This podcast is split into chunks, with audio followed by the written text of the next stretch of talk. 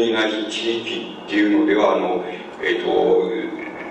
何て言いますか、えー、働き手がその産業従事している産業があの第三次産業っていうのがあの半分以上をしてしまったっていうあの地域です。これはあの皆さんもそうでしょうけど僕らはのイメージはそうじゃないとつまりあの農業とか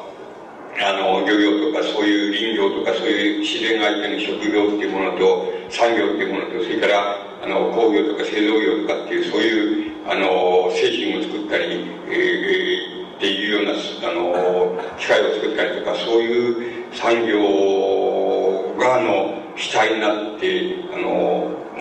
この社会ができてるっていうふうにあの思っていたのですけれどもいつの間にかその3箇所だけはそうじゃなくなって半分以上の人たちはあの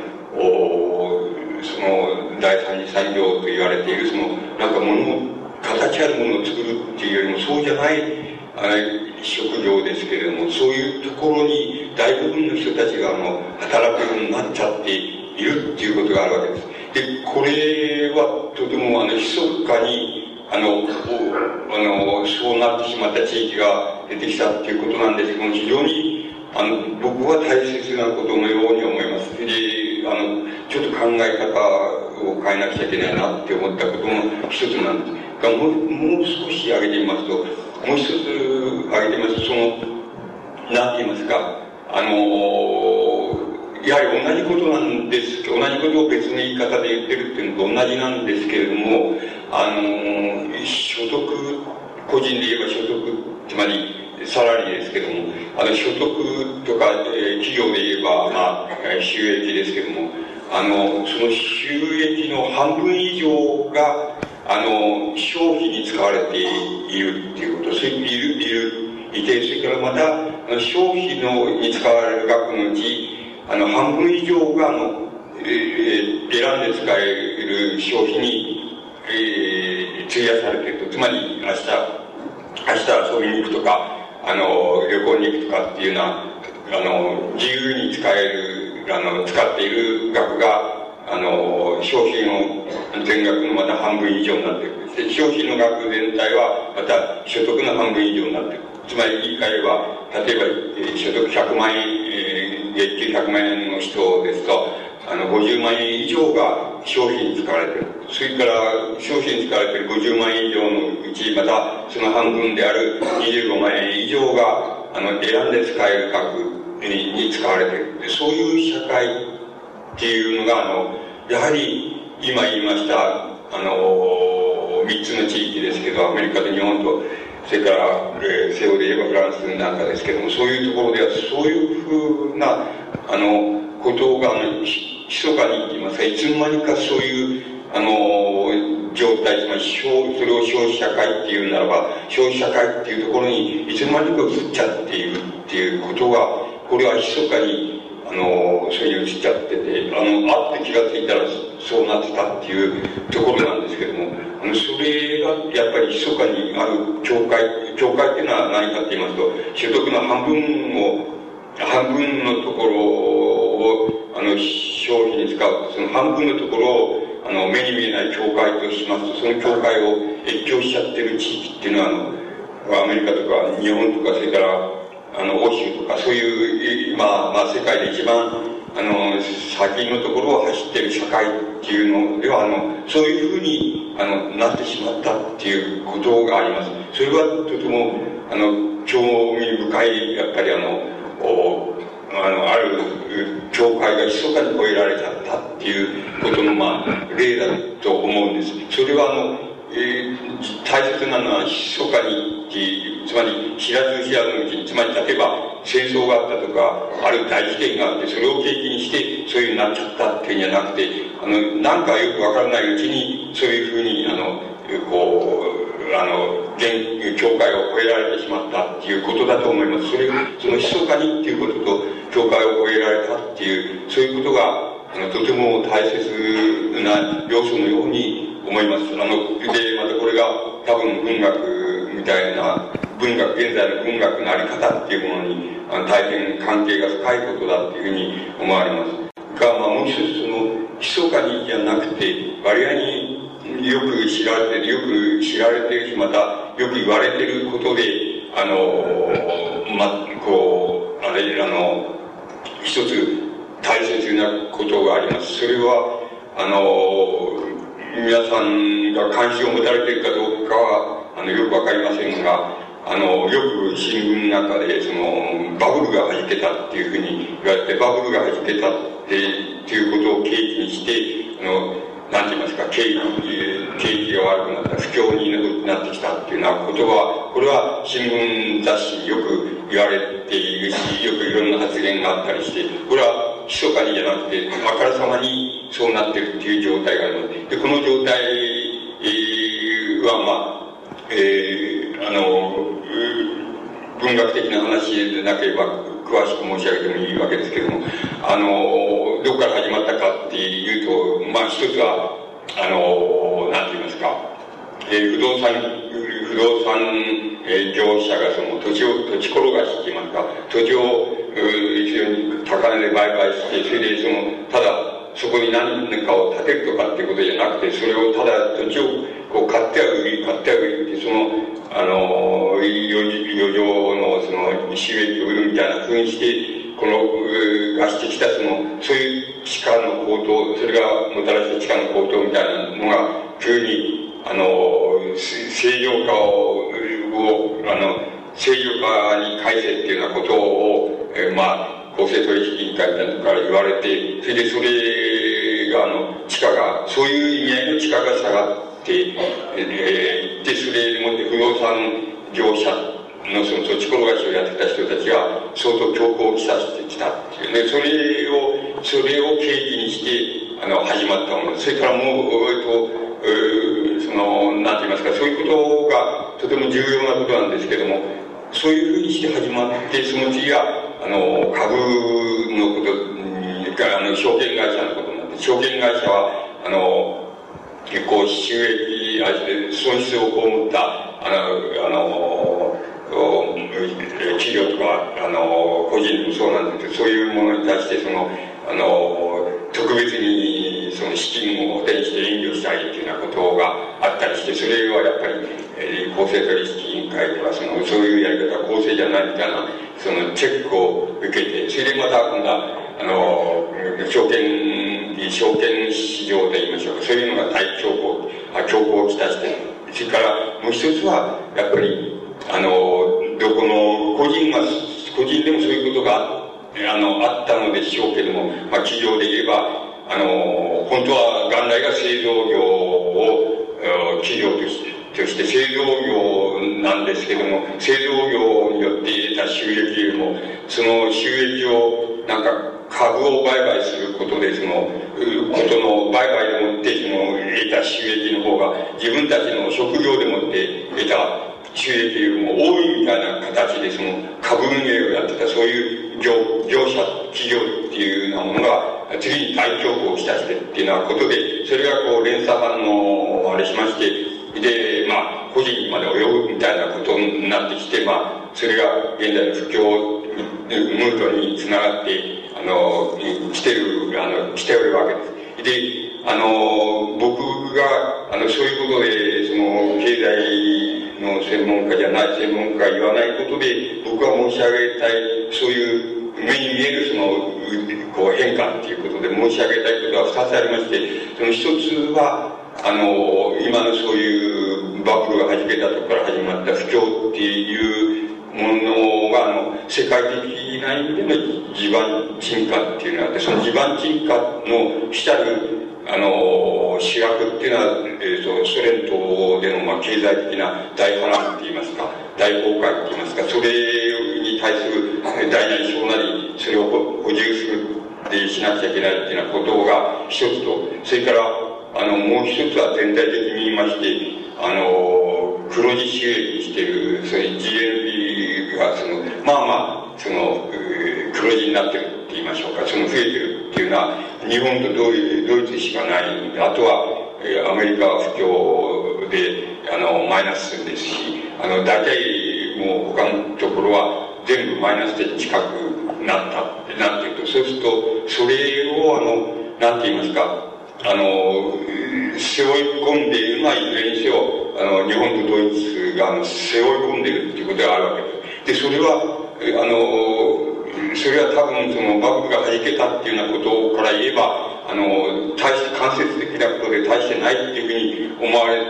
てるし、まで言われてるわけですけど、僕は、が強調したいのは、そっちの方です。つまり、あの、世界負担、世界負担っていうのを日本とドイツが、特に日本が、あの、しなくちゃならなくなっているっていうことが、大変、あの、なんて言いますか、僕らの、つまり、肩の荷肩を重くしているって、つまり、重くしているし、また気分を沈鬱にしていることの、とても大きな要素だっていうふうに思います。これは、とても文学に関係のあることですし、あの、今の世界の状態の中で、えー、なんとなく重いなっていう感じがもし皆さんにあるとすれば、あの、多少でもあるとすれば、それは、バブルが弾けたところから来るよりも、あの、そういう、あの、世界負担っていうのを、あの、要するに黒字国が、保有して、その、担わなくちゃならないみたいな風になっていて、全般的に地盤沈下しているっていう、そういうことから由来する要因が、他の要因もありますけど、そういう要因があって、それはちょっと、あの、まあ、経済の専門家は言わないんですけれども、僕らはそういうことはちょっと、文学に関係のあることですからの、それはちょっと感情に入れといた方がいいんじゃないかっていうふうに思われます。それからもう一つですけど、全く今のと反対なことを言いますけれども、そのバブルが弾けて、弾けた場合っていうことなんですけども、あの、日本とか、先ほど言いましたアメリカとか日本とかフランスとかを例にとりますと、例えば、あの、先ほど言いましたように、えーと、2分の1の所得のあれ収益の2分の1の2分の1以上が選んで使える額選んで使える額また選んで使っていた額ですからあの例えばその何て言いますかその選んで使える消費額あれ使ってた消費額を仮に全全部のあの日本の国民衆が全部それ一斉にその選んで使って自由に使える額っていうのは使わないように節約して、それから企業がもし、あの、設備投資のためにお金を使わないみたいなふうに、えー、全部一斉にやったとしますと、えー、あの、日本の経済規模っていうのは、大体4分の3から2分の1になります。つまり、4分の3から2分の1に、えー、規模が縮小してしまいます。しかし、4分の3から2分の1、あの、規模が縮小しても、あの、生活程度は落ちてな、落とさなくていいっていうことになります。理屈から言いますと。つまり、あの、選んでできる、消費できる、あるいは消費していた額が、あの、4分の1以上ありますから、その点も全部は、あの、一斉に引き締めて使わないって、我慢してすごい使わないんだって言っても、生活制度はちっとも落とすことはないわけで、それでもって、経済規模はその4分の3から2分の1の間に、あの、規模は縮小してしまいます。例えば、世界の経済が要するに4分の3から2分の1に縮小するっては大変なことなんですけど、大変なことになっても少なくとも、あの、アメリカと日本と、それから西欧だとい、まあ、フランスみたいなところのあの民衆っていうのは全部生活程度を落とさなくてもあの住むっていう理屈になりますそれがあの非常に大切なことだっていうふうに僕には思われます。つまりあのあの日本のまあえー、っと大体8割9分の人は自分が中立的だっていうふうにあのアンケートと言いますけどそのあの89%の人たちっていうのはあのそれから企業っていうのは要するに言ってみれば世界最強のあの民衆だっていうことになります。ですから、そういう意味合いではちっともあのバブルが弾けたっていうことは、えっと、あの心理的な意味合いはいろいろありますけども、あの全然それはあのまああの民衆にとっては大した問題にはならんだよっていう、ならんというのが、あの、日本の民衆の実力なんですよ、ということと、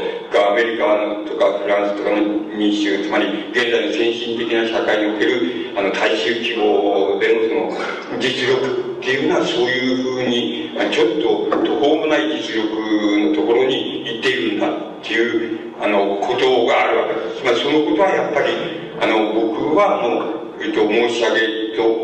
た方がいいんじゃないかというふうに思ってます。専門家は決してそんなことは言いません。あの、言いませんけれども、あの、僕らはそう思います。つまり、あの、それは言っといた方がいいんだって。で、今やってることは、つまり、僕らがやってることは多分皆さんもやってることも同じでしょうけど、まあ、えっ、ー、と、えー、一月に5回映画館に来たのを、まあ3回ぐらいにしようとかって、あの、そういう形でも、あの、きっと引き締めみたいなことを一人でやってると思いますけど、本当は、それはあの、全部引き締めちゃっても別段生活程度っていうのはちっとも落ちないんだよっていうことになっていると思います。つまりそのことはとても大切だじゃないかっていうふうにあの僕には思われます。その、つまり世界の負担っていう、負担の重さっていうのと、それから本当を言えば、あの、バブルが弾けようとどうしようと、とにかくそれだけの実力っていうのは、あの、日本の民衆は持っています。また、あの、企業も本格的にはそれは持ってるっていうところですけども、それはとても、あの、重要なことなので、その二つのことは、あの、とても僕らが、あの、意識しないうちに一人でに出来上がっちゃっていた、あの、状態であり、一人でに何かの境界を超えた、超えていってしまったっていうことの、まあ、一つの表れだっていうふうに思われるわけです。で、ところで、あの、こういうところからの文学のところに、あの、もう、この入っていきたいわけですけども、あの、現在、あの、書かれているその文学で、あの、何が、何もつまり今の言い方で何、何、密かに、要するに超えられている教会っていうのは何、何なんだろうかっていうことを、あの、文学の中で、あの、それを見ていきたい、見ていくといたします。そうするそうすると、その、何がその教会であり、それから何が密かに超えられたのか、あるいは密かに、えー、越境しちゃったのかっていうことが、あの、問題の、その、とても大きな、あのー、要因に、あの、なると思います。それで、あのこれはどんな、あの作品の例をとってもよろしいわけですけども、あの、えー、いろんな、あの、共通の、この、共通の、内容があって共通の言い方ができそうなので、あの、一つ申し上げて、あの、そこを、あの、辛抱に申し上げていますと、一つ、あの、皆さんもお気づきかと思いますけれども、あの、現代書かれている文学、特に、その、純文学の作品というふうに言われているもので、登場していく、その人物たちは、あの、みんな、えっ、と、みんな、って言いますか、まず10編あれば、その中の9編の作品の中の登場人物っていうのは、みんなちょっと頭おかしいんじゃないかっていう、とか、異常、どっかが異常なんじゃないかっていう、あの、登場人物が出てきて、その物語を展開するっていうのが、現在、あの、非常に真面目なって言ったらいいでしょうか。つまり、いわゆる、以前流の言い方をすれ純文学なんですけど、純、つまり高級だと思われてる文学なんですけど、その文学の主人公っていうのは、よく皆さんがご覧になれば、あの、すぐにお気づきになりますけど、ほとんど、やっぱり異常者っていう、異常だとか異常な事態だとか異常者だっていうのが、あの、登場人物になったり、また、主人公になったりした作品が、あの、書かれているっていうことがとても大きな特徴です。そうしたらば、あの、すぐにわかることは何が境界かっていうことが、すぐにわかりますけど、要するに、正常か異常かっていうことが、大体文学におけるその境界線、現在の境界線だっていうふうに、あの、考えますと、ちょうどその、なんて言いますか、あのもうあの、少子学が、その所得の半分以上がいだったんだっていう、それとちょうど該当対応するような違いがします。つまり、文学においては何が境界かって言ったらば、異常か正常かっていうところの、そこは境界線で、で、大体登場する人物たちは全部、あの、境界線を越えて、いつの間にか異常になっちゃってる。異常になっちゃってると思うと、また境界線を元に戻って、あの、ある場面では正常な判断をしたり、正常な物語とか人間関係を結んだりっていうふうにするんですけども、あるところまで見ますと、また、あの、これ異常じゃないかっていうふうになっていくわけです。まあ、例えばそれを、まあ、なんて言いますか、露骨にって言いましょうか、非常にわかりやすいですから、あの、こうセセックスって性っていうことで、あの、その、今の、その、境界を超える、あるいは正常か異常かっていう問題の、を、あの、性っていうこと、セックスっていうことで、あの、象徴させるとしますと、例えば、誰でもいいんですが、あの、新井さんの、新井光さんの訪ねるの時間って例えば芥川賞を受賞した作品でありしますとその主人公の子はまあ上島っていう名前なんですけど主人公はあのもう5年前にあの奥さんと性行為をしてる時にその自分のこの性行為をしている姿がなんか自分のそのなんかこの盲点のそのあの幕のところに浮かんできちゃってそれが浮かんできた途端にあのなんていうのかその性的不能に陥るわけです。その主人公は。そして不能に陥っていろんなカウンセラーのところに行ったりあの精神科医のところへ行ったりあのあの内科の人に見てもらったりっていうようなことであのしきりにその見てもらうんですけどもどうしてもそれは回復しないっていうふうになっていくそれで回復しないであのえー、もうあのどうすることもできないでじゃああのこう、えー、クロート筋のあのお女の人がいる場所行ってそれ試そうとして試すみたいなことをするんですけどもそれでも回復しない。でそれから昔のまああの女友達って言いますか、恋人とその会って、そう、あの、そういうふうに、成功を試みようとするんですけど、それでも成功しない。で、あの、それでその挙句に、まあ、主人公は、あの、の、あの、上島っていう、この、割合にその先端企業のって言いましょうか、あの、広告とか、あの、デザインとか、そういうことに携わってる、男性なんですけども、その、それでしまいに挙句にどういうふうに考えるかってって、これは、あの、もしかすると、この地球が、要するに、ああまりにその、文、文、文明がその発達しすぎて、でも人をこれ以上増やしたくない、増やして、増やせばまあ、あんまりまともな人間っていうのは出てこないと。そういう、そうだと、それだから、なんかもしかすると地球が、地球に意志があって、それで、あの、あんたの不能っていうのは、そういう地球の意志でもってそうなってるのかもしれんようなっていうふうにカウンセラーに言われてしまうわけです。で、ご本ご本人の方も、やはり、あの、自分、もしかするとこの自分の不能っていうことは、その文明、あるいは文化って言いましょうか、それがあまりに発達したっていうことの、まあ、一つの報いなんじゃないかっていうふうに、あの、主人公は考えたりするわけで、あの、えー、つまり、あの、作者は何を、どういうことを言いたいかって言いますと、つまり、あの、性的不能、あるいは性的不可能っていうことあるいは性的にしらけてしまってるっていう、ふざけ、あの、それをあの、なんて言いますか、そういう性的不能っていうことを、例えば、あの、今ならで言えばその、同性愛とか、それから、エイとか、そういうものと同じ一つの、なんて言いますか、現代文明の象徴的な、まあ、病気と言いましょうか、それは現代病であり、文明病であるっていうようなところに、まあ、不能、性的不能っていうことを、まあ、持ってきたいっていうことなんだというふうに思います。それが作品の、まあ、主なモチーフになっていると思います。んだけれども、あの、性的不能っていうことは少なくとも、新井さんが描いているあの、描き方の範囲では、その、おかしいわけです。つまり、あの、そういうことは、ちょっと、あの、どこ行ってもダメだったって、ありえない、そんなことはありえないんだ。それで、それは、あの、あの、なんて言いますか、どういうふうにカウンセリングしてもらってもそれはダメなんだっていうことは、まずありえないんで、それ、多分それは、新井さんのその作品のモチーフの問題になってくるわけでしょうけど、何を描きたいかっていうことは明らかなことで、あの、男女間のそういう政治的な問題っていうことが、あの、不可能になっている、なってしまったっていうことを、まあ、一つの現代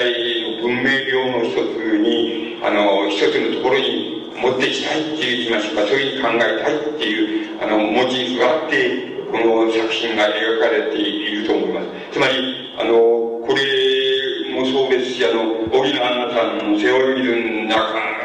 でもまた、あの、主人公の女性、私っていう女性が、あの、男友達のあの、絵描きさんと、その性的行為をしようとすると、なんかやっぱり、あの、自分、あの、こう、なんか、性的行為をしている、こう、イメージといいますか、姿が、あの、もうその場で現れてきちゃって、あの、思い浮かべてきちゃって、その途端に、あの、両方とも、えしらけてしまって、あの、もう、しらけてしまうっていう、そういう場面が、やっぱり出てきます。で、あの、な、つまり、言ってみれば、まあ、この、今ここでは性っていうことを、まあ、モチーフにしてるわけですけども、あの、出てくる人物はどうしてもノルマルなこと、つまり正常なことっていうのはできないし、正常な判断とか人間関係とか男女関係とかっていうのは全然結べなくなっちゃってるっていう、そういう作品がもう、あの、まず、その、あの、どうあれば、えっ、ー、と、もう8つはもうそうだっていうふうに、あの、なるわけです。まあ、あの、え最近のあれで言えば、その、あの、国香織さんのキラキラ光るっていう、あの、映画化される作品だそうですけれども、この作品も同じようなもんで、あの、っていう、その、なんて言いますか、その、同性愛のしかできない男っていう男と、それから、その奥さんが、まあ、奥さんのやつが私っていうことで描写されてるわけですけども、私との間のその夫婦生活の成り立ち方さっていう、あるいは難しさみたいなものを、あの、やはり描いて、初めから描いてるわけです。それで、あの、そのむつきっていうその旦那さんには要するに、あの、ホモのその、男どもたちがちゃんとくっついているわけです。それで作品ではコンさんっていうふうに出てくるわけですけど、くっついてるわけです。それで、そんなのにその、あの、私、つまり、その女性は、まあ、昔、あの、以前にその神経症がかかったことがある女性なんですけども、その女性と結婚すると、もちろん性的な関係っていうのはその二つ、二人の間に成り立たないわけです。そして、あの、奥さん、何がこの作品なのかって言ったら、まあ、あの、読んでいる限り、つまり取材で読んでいる限りは、あの、奥さんが時々、あの、叶わなくなって、そのヒステリーを起こす。だけれども、旦那さんが、あの、この、少しもその性的行為はしない、してくれないし、しないんですけれども、あの、大変いい、あの、いい、いわゆるいい、あの、まあ、善良な旦那さんで、それで別れる気はしない。だけれども、全然性行為が成り立たないっていうことで、あの、奥さんの方はもう、えー、こう作品の中でたびたびヒステリーを起こすっていうようなことになるわけです。それで結局、おあの、旦那さんはお医者さんなわけですけども、あのー、こう、周りから、まあ、親、親なんかからその、要するに、あのー、こう、あの、子供ができないっていうことは、あの、おかし、おかしく見られちゃう、見られちゃうから、その人工授精を、あの、したらどうかっていうふうに進められるわけで。それが、両方とも嫌だっていう、あれ、ふうになるわけですけども、奥さんの方は、あの、その、なんて言いますか、その、むつきっていう旦那さんと、それから、その、おホモのその相手で、男友達である男と、その、旦那さんと男のなんか性をまあ二つ一緒に混ぜてそれで人工授精ししようかなっていうふうな発想を取るわけです。つまりもう正気の沙汰ではないっていうあの作品の世界なんですけどもそれがあの極めて何て言いますかえつまり、えー、どこが特徴かって言えば極めて当然のように当然のようにというか自然のようにそういうあの物語がそういうふうに作品として描かれていて、つまり少しも異常、作者自身が異常っていうふうに考えてもいないし、それから作品に登場するその主のだ、あの、え旦那夫と、それから、その、やや神経症の主の旦那でもいいっていうふうにして結婚した女性とも、まあ、あの、時々ヒステリーを起こす、政治的にヒステリーを起こすんですけども、それは別に異常なことをしてるんじゃないっていうような形でその描かれていく、いるわけです。つまりこれ、あの、こういうことをあの、あまりあの文学作品ですから取材主義的に言ってはいけないんですけど、あの分かりやすいから申し上げると、あのそういうふうに取材主義的にちょっとあのノルマルであるその人物が登場する作品は極めて稀であって、あのほとんど十中八九まではもうあの異常な人物が登場してきて、それでそれはあたかも普通であるかのような感覚で描かれているっていうふうに作品自体が、あの、そういうふうになっています。なっています。だから、このエクリさんっていう人のキラキラ光るっていう、あの作品も、もし、あの、取材的にじゃなくて、取材性的にじゃなくて、何を一体こうモチーフとして描きたかったのかっていうふうに考えますと、それはやっぱり、あの、なんて言いますか、あの、こう、楽で気の気が置けなくて、まあ、構想でっていう、そういう夫婦関係っていうのを描こうとすると、あの、その、その夫婦っていうのは、この、こういう異常な人たち、人間っていうのを、あの、夫婦として出題した物語を作る以外にないみたいなことのところに、あの、現在のその文学の、まあ、なんて言いますか、主流っていうのは、あの、まあ、一つの言い方すれば追い込まれているっていうことなんでしょうけども、つまりそういう主流に占められている、まあもうそういう、あの、どこからどういうふうにとってしてもノルマルじゃないって。しかし、あの、ノルマルじゃない、あの、登場人物を持ってこなければ、なんか、あの、現在の社会にふさわしいその、軽やかでその短縮的機能を受けないっていうような、そういう風格景っていうのを描くことはできないっていうようなことが多分、このエクリさんの作品の、あの、キラキラ光るなんていう作品の、なんて言いますか、あの、大切なところ、つまり、あの、作品の存在理由あるいは存在価値になっているんだっていうふうにあの理解する仕方がないと思いますつまりあの大体においてこういうふうにあのまあ何て言いますかあの非常にいい作品だっていうふうに言われているあの作品を取ってきますとあのまあとにかく十中八九はこういうもんだってこういう作品だっていうことにあのなっていきます。であの僕はやっぱり取材主義的に見ましてあの一番だから今の現在のあの何て言いますか現在っていうことを非常によくわきまえている作品つまり先ほどの言葉で言えばそのあの密かに何かの境界をとにかくあの超えちゃっていていつの間にか超えちゃってるんだで超えちゃってること自体を自分たちはちっとも気づいてないんだけどもう超えちゃってるんだっていうそういう、まあ、現在の、まあ、言ってみれば先進的な世界における先進的な社会でのそのまああの正義と病理といいますか社会的正義と社会的病理といいましょうか。そういうものを非常によく象徴している作品っていうのは僕はあのえっと、去年から今年にかけて読んだ作品の中ではやっぱりあの荒井元さんのあの「おしまいの日」っていう作品が一番あのなんて言いますか見事的確にあのあの取材から言えば的確にあのそういう現在のその先進的な社会が陥っているその病理と正義っていうようなものをあの一番よく象徴的に描いていると思います。それはあのなんて言いますか、今申し上げ、今まで申し上げました作品が、密かにっていうよりも、大っぺらにっていうふうに言った方がいい、あの、異常なんですけども、あの、新井さんの作品の「おしまいにし」っていう作品がそうじゃなくてあのやっぱりひそかにっていうことがとてもよくあのうまくわきまえられてるって言いますかうまくあの感じ取られてる。ていうこととやっぱりあの密かにあの何か境何かある境界を超えちゃってるあの登場人物を描いていくっていうことではもうあの一番現在をよくあの象徴してるっていうふうに思います。つまりあの主題的に象徴してるそれを象徴してるっていうことは必ずしもあの文学作品としてあの非常に優れた作品だっていうことをあのとあのイコールではないのですけどもあの主題的にあの取ってきますと僕はこの新井さんの作品なんていうのは一一番見事な作品だったっていうふうにあの思います。でこれはあのやっぱり今のあれで言いますとその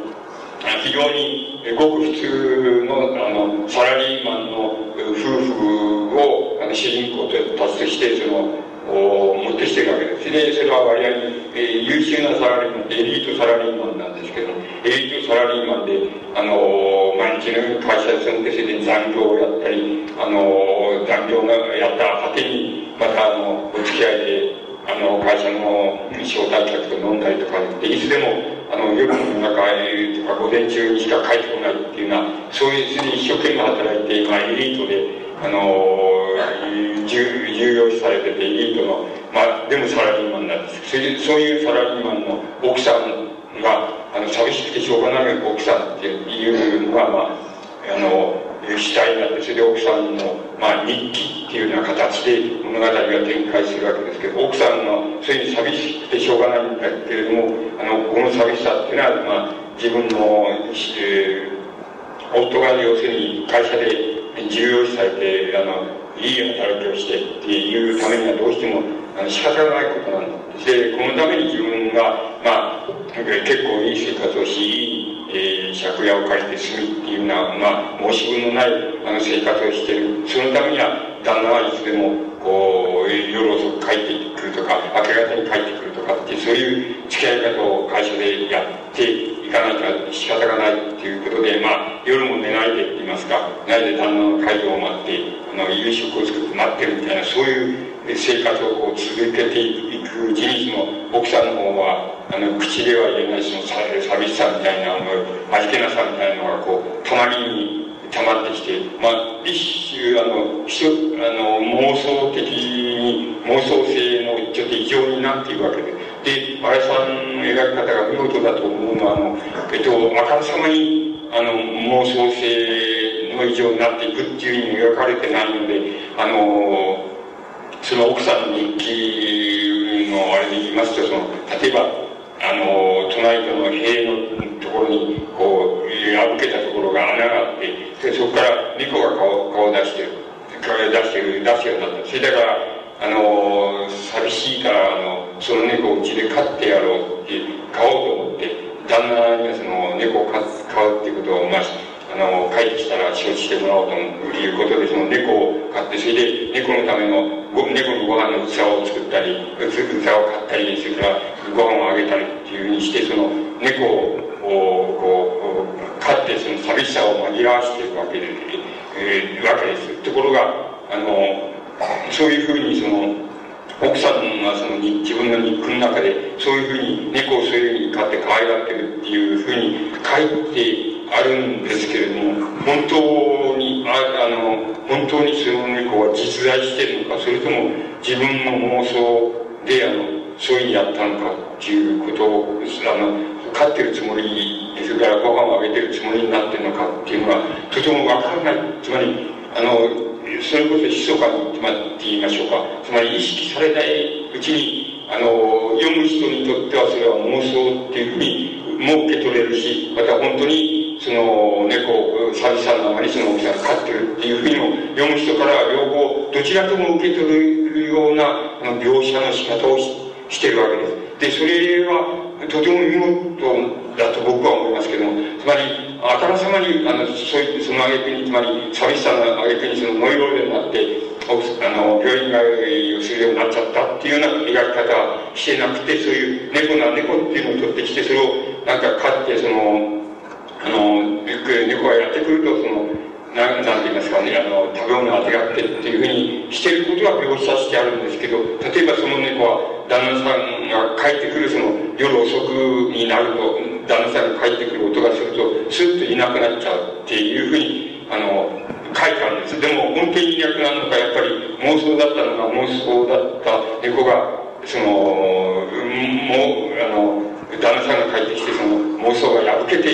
いなくなっちゃうのか、それは読む人はどちらとも取れるように描かれているわけです。つまり、あの、要するに、密かに、あの、正常と異常の寂しさのあまりその、えー、の正常と異常の間を、こう、密かにこう、なんて言いますか、こう、行き来しちゃってる、その、おその青木さんのあり方っていうのを、実に見事に描いていると思います。この描き方っていうのは、あの、一番僕は、あの、去年から今年、読みました作品の中では、見事に、何て言いますか、現在の、何て言いますか、精神、精神的な社会のその、何て言いますか、病理的な、病的なところ、あるいは生理的なところっての、あの、欠陥って言いますか、そういうものと非常によく対応する描き方だと思います。それをものすごく感受性として心得ている人だっていうふうに思います。で、まあ、さすがに、なんて言いますか、サブカルチャーのチャンピオンなんだなっていうふうに、まあ、僕はちょっと感心してあの読みました。それで、結局、その、ある時、あの、なんて言いますか、あの、全然今まであったと、あの、買ってきてあったと思う、その猫の、あの、食べ物やる器とかなんとか全部なくなっちゃってるわけです。で、猫もいなくなっちゃってるっていうことが、あの、場面に透明するわけです。それで、やはり自分がおかしいんだっていうふうなこともある程度は思うんですけど、また別な意味では全然おかしくないんだっていうふうに思うわけです。で、それでこれはある時、あの、爆発するわけで。どういう爆発するかっていうと、あの、旦那さんが例えば、帰ってきて、で、あの、あるかって、今日は話があるんだって帰ってきて、それで、あ実は会社で自分が責任を持ってやってたプロジェクトっていうのは、あの失敗にした。で、自分はその責任を取って、まあ、まあ、なんて言いますか、えこう、とあの、給料も、その、下げられるかもしれないし、地位も下げられるかもしれないっていう事態になって、それから後始末のために、あの、今までよりももっと、あの、遅くまで働いて、その後始末をしちゃわなきゃいけないかもしれないって、それを、それを、あの、了解してくれっていうふうに、あの、だん、あの、夫はその、おサイクルの方に言う、サイクルに言うわけです。で、そこでサイクルが爆発して、で、そん。なバカな、ってこういうことはないと。つまり、あなたを、もう働きとしに働かせて、そんな会社なんか辞めちゃってくれそれで、私はあなたが偉くならなくても何でもいいんだ。とにかく、あの、えー、こう、平穏で、そういう普通の、ごく普通の家庭生活っていうのをやれれば、それが一番いいので、もう、そんな会社を辞めちゃって、で、あの、もっと違うところで、あのそんな責任なんかないっていうようなところへ勤めてくれっていう、それじゃなきゃ嫌だっていうふうに、の、奥さんの方が勝ちしちゃうわけで、それでそれを、まあ、旦那、えー、主人の方はその、なだめて、そういうふうにはいかないんだよっていうふうに、えー、いうことで、その、なだめて、まあ、その、うん、生活を続けようとする。それで、あの、また次の、次に少し経った時、今度旦那の方が、あの、夫の方が爆発するわけです。して、あの、お前、お前要するに俺が要す帰ってきても、要するに夕食を作って食べないで、それで俺に食べさせようって思って支度をして待ってると。しかしそんなことはやめてくれっていうわけです。えあの、お前はそれはとてもいい、えいい、あの、えー、最近でそれで夫のために尽くしてるっていう、お前はそう思ってるかもしれなくて、しないけど、俺はもうしんどくてしょうがないんだっていう。もう勝手に食べちゃって、夕食食べて、遅かったら勝手に早く寝てくれた方が、あのもう、自分ははるかに気分が楽なんだ。そんで、そんなのにお前は、その、なんか、わざとらしく、その、あの、夕食を食べないで遅くまで待っているって、こうこれはもう、本当に俺はやりきれないっていうふうに、旦那の方が爆発するわけです。で、それを聞いた途端、聞いて、その、奥さんの、あの、がっくりしちゃって、それで、まあ、完全に、あの、つまり家出しちゃうわけです。つまり、あの、家出しちゃって、あの、どこ、あの、つまり友達のうちにとかそういうところに、あの、渡り歩いてるっていうにあると、本当に完全に分かんなくなるように家出しちゃうわけです。それで、まあ、何年か経って、それで失踪届を出して、旦那さんはまた再婚する。で、あの、その奥さんの方はその完全失踪して自分の親友だったあの高校時代の友達のところにだけ消息であって自分はあのどうして失踪しちゃったかっていうともうあの実はその旦那の子供をあの妊娠したんだそれであのもうこの子がまた生まれてきたらあのもう旦那旦那がその二人になったと同じことになってそれはもう今まで一人でも耐えられなかったんだから二人だったら絶対耐えられないと思うからもうこれは逃げ逃げて自分はもう完全に失踪してそれでその子供を産んで育てる以外にないと思って自分はもう失踪してしまったから言わないでくれ誰も言わないでくれっていうふうになっていって作品が、まあ、結末にあのやって、うん、なってくるわけです。で、この、なんて言いますか、密かにごく普通のありふれたって言いましょうか、ごく普通のサラリーマンの夫婦をしての、なんて言いますか、主人公にとってきて、そして、なんて言いますか、密かにあの、精神異常であるのか、妄想なのか妄想でないのか、あの、妄想でそうしてるのかとか、異常で少し神経質しついて、あの、旦那が帰ってくるのをいつまでもその、一時にあの、待っていて、食べないで待ってるっていうのは、それは異常だっていうふうに言ったら異常というべきなのかっていうようなことが、あの、少しも、あなんて言いますか、うん、わからないようにと言いましょうか。つまり異常、あの、読む方ではその異常というふうに判断もできるし、また、あの、理事で、あの、優しすぎる奥さんなんだよっていうふうに、あの、もう受け取れるし、あの、どちらとも取れるような描き方で、あの、まさに病理的になっていく、その、ごく普通のサラリーマン夫婦の、あの、対応って言いますか、ありありさまっていうのを、あの、よく描いています。で、あの、この新井さんの作品が、僕なんかは、取材的に言えば、一番現在の、その、密かに、こう、なんて言いますか、ある境界が越えられて、あの、そこでかろうじて、あの、もう、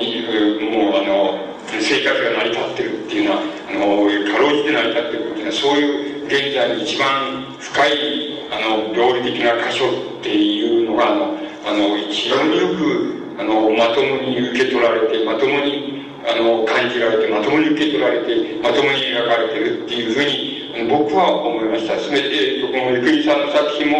あの、荒井元さんの作品も、まあ、言ってみれば、あの、うん、あの、えっ、ー、と、なんて言いましょうか、あの、サブカルチャーの世界のお描き方ですから、描き方としては、たくさんの不服がもちろんあります。つま作品としての不服があります。つまり、あの、新井さんの作品で言えば、要するに、あの、細分の日記みたいなものが、で物語が進行して、その、時にはその日記に対してまた別、日記の注釈みたいな字の文があって、それからまた、時にはまた全体、作品全体をこう解説するような字の文があってっていうような描き方をしていて、これは言ってみれば、純文学の作家っていうのは、そういう書き方を取らないわけです。取らない、普通は取らないわけです。あの、普通は作者が多い、作者が登場させた人物が多い、その人物が、あの、人物たちが物語を演じ、その物語を演ずる、こう、字の文のことで、あの足りないところは字の文が補ってっていうふうにあのなっていくわけですけどまあ新井さんの作品はそういう取り方を取らないでやっぱりあの読み物的なあの方法っていうのを取っているので、まあ、そういう意味合いでいろいろ服ってを言えばたくさんありましてゆくりさんの作品も何て言いますか第一章があの奥さんの方を視覚としてあの、描かれているかと思うと、第二章目は今度旦那さんの方を視覚として文章が描かれている。また今度は第三章目はその奥さんが視覚として文章が描かれている。で、こういうやり方を、あの、非常に意識的にとっています。これもまた、あの、現在の、いわゆる、なんて言いますか、えっ、ー、と、純文学と言いますか、カルチャーの文学の方の人たちは、あんまりやらない方法をなわけです。で、あの、やらない方法でありますし、物語が、あの、大変展開しやすいのですけれども、あの、得てしてその、中身の構成がその甘くなってしまう、甘く好きだらけになってしまうので、そういうやり方を取らないわけですけど、そういうやり方を取っています。ですから、あの、取材主義って言いますか、取材以外の読み方をすると、たくさんのその、えー、こう、えー、なんて言いますか、弱点っていうのがあるわけですけども、少なくとも取材として、あの、考えるならば、あの、もう新井さんの作品なんかを一番見事に、あの、現在の、あの、なんて言いますか、ひそやかに言いますか、密かにその、ある、その境界を線を超えてしまっている、あの、超えてしまっている、僕らはその生きてるっていうような、あの、生活してるっていうのは、そういう現在のあり方っていうのを非常によくあの、捉えています。それもまた、あの、決して、あの、異常な人物を持ってきてじゃなくて、で、普通の、普通のサラリーマンを持ってきて、そしてそれが、あの、なんて、働き蜂的サラあのサラリーマンの定義と、それから、その、寂しくて仕方がないんだけど、それを我慢して、生活のために我慢している、あの、妻っていうのは、そういう、あの、ごく普通の設定の仕方をし、それから、あの、また、ひそやかに要するに異常か正常かっていうのを境界線というふうに考えれば異常と正常をどちらかもわからない。あるいはどちらとも取れるようなそういうあの描き方です。実に見事に、まあ、その境界線を意識するその現在のあの何て言いますか社会精神社会でのこの人々の生活の仕方の状態っていうのを非常によく象徴した描き方をしているっていうふうに思われるわけです。わけです。で、あの、ここら辺のところっていうのが、あの、例えば、僕はそう思いますけれども、先ほど言いましたように、あの、所得とか収益、収益とかの半分以上があの消費に使われている社会っていうことは、別の言葉で言えば、要するに、あの、食う、食うために生きてるんじゃない社会になっちゃったんだっていうことを意味すると思います。つまり、俺は食うために働いてるんだっていう場合に、まあ、食費とか、その生活費とかっていう、いうものが、まあ、所得の半分、えー、あの、半分を、こう、越しちゃって、それで、あの、必須、えー、その光熱とか家賃とかそういうのは半分を越しちゃってって、それで、あの、明日のお米をこう確保しなきゃいけないみたいになったら、これを食うために生きてるってことになるんですけど、消費自体、消費額自体がもう所得の半分以上になって、そのまた半分以上は、あの、選んで自由に使えるからだっていうような風になっちゃってる社会って、もし、なんて言いますか、かつてのように、つまりかつて、あの、なんて言いますか、資本主義の社会が、あの、交流して、こう、発達してきて、それで、原因が、あの、汚れ、そして、あの、都市に働きに出た、あの、労働者たちは、都市でもって、その、野生地で働かされて、そして、そこでは公害病としては、まあ、要するに、いや、肺結核みたいなのを真似にしてるっていうような、そういう社会のイメージから言いますと、全然そこ、もう、要するに、えー、農村、漁村も、それから製造工業、都会の製造工業、そういうものも、あの、少ないパーセントになってしまって、あとは、流通業とかサービス業が、に主な人たち、あの、大部分の人たちが携わるっていう、そういう社会になってしまった部分だけは全く、あの、もう、なんて言いますか、未知の部分に入ってしまったっていうことになります。つまり、あの、都会と農村との対立みたいなことでいう都会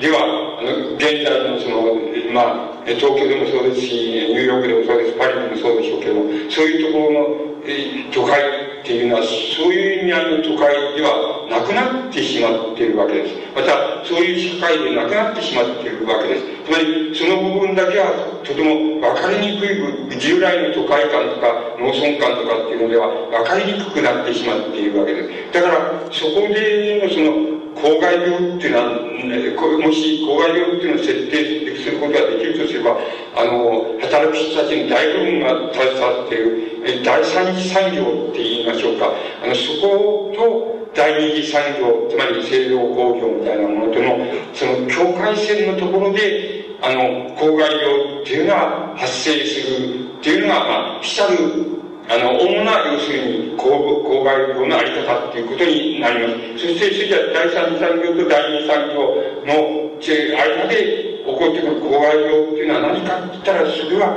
要するに、あの、境界線が密かで分かりにくい、やっぱり精神異常とか、疲労とかっていうのが、多分、大部分の公害病を占めるようになってるっていうふうに僕には思います。それは、いや、あの、今、もうすぐに顕在化するんじゃないかと思いますけども、今でも潜在的にはそうだと思ってます。つまり、あの、主な公害病っていうのは、あの、そういう第三次産業のところに行ってる目に見えないあの、なんて言いますか、教会のところをもう影響しちゃってる。あの、人間の精神とか心理とか、あるいは正義とかっていうものが、その目に見えない教会のところを影響しちゃってる。そこに、あの、多分、あの、こう、これからの公害病っていうのが、あの、の、こう、主なる、あれが、あの、